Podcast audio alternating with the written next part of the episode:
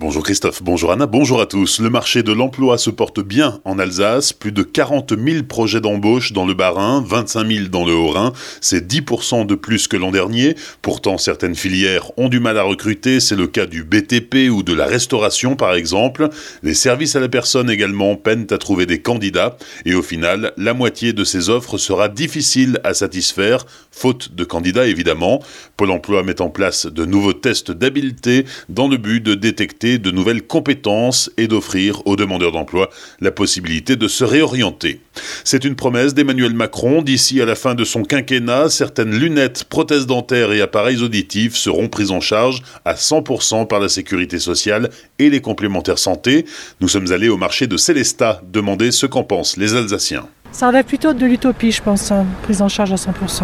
Bah, je trouve assez important qu'on explique déjà dès le plus jeune âge, pas dès le plus jeune âge, mais au moins à l'école, qu'on explique comment ça se passe au niveau des remboursements, des soins et tout ça. Les groupements d'assurance mutuelle sont très bien organisés entre elles, mais malheureusement, euh, les tarifs sont trop chers. Il faut vraiment bien suivre les remboursements parce que sinon on s'en sort plus. Il faut mettre les moyens. Si vous n'avez pas une bonne complémentaire, euh, vous n'êtes pas remboursé. Donc euh, si on a les moyens, ça va. Mais pour les autres personnes, je pense que c'est plus difficile. Les lunettes sont remboursées à presque rien. Heureusement qu'il y a les complémentaires et il faut être vraiment très malvoyant pour avoir un peu quelque chose de la CPAM. Je pense qu'ici, on n'a plus le droit de se plaindre. allez une fois voir en Amérique latine, en Amérique du Sud et en Inde et en Afrique. Et après, vous aurez le droit de pleurer. Des propos recueillis par Alicia Gasparini. L'objectif de ce remboursement, sans aucun reste à payer, sera de favoriser l'accès aux soins, notamment des plus démunis, et ainsi de supprimer les inégalités. Le remboursement total est prévu pour 2021. Je vous rappelle que pour y voir plus clair, la CPAM du Barin et la Mutualité française proposent des journées thématiques, notamment à Célestat. La prochaine a lieu le 7 mai et portera sur les soins dentaires. Le journaliste Gaspard Glantz a bien l'intention de respecter son contrôle judiciaire. Il l'a dit hier sur Europe 1. En attendant son procès pour outrage sur personne dépositaire de l'autorité publique le 18 octobre, il lui est interdit de couvrir les manifestations des Gilets jaunes les samedis à venir ainsi que le 1er mai.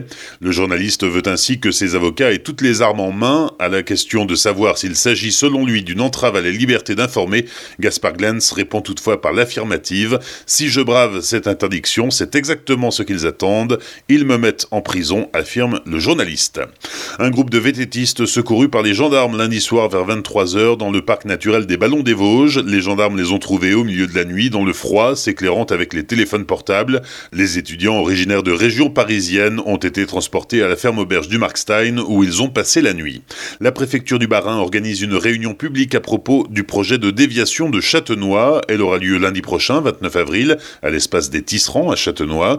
Cette réunion ouverte à tous a pour but de présenter le projet et ses enjeux environnementaux, de permettre à chacun de s'exprimer et de permettre aux porteurs de projets, l'Adréal Grand Est, de répondre aux questions du public.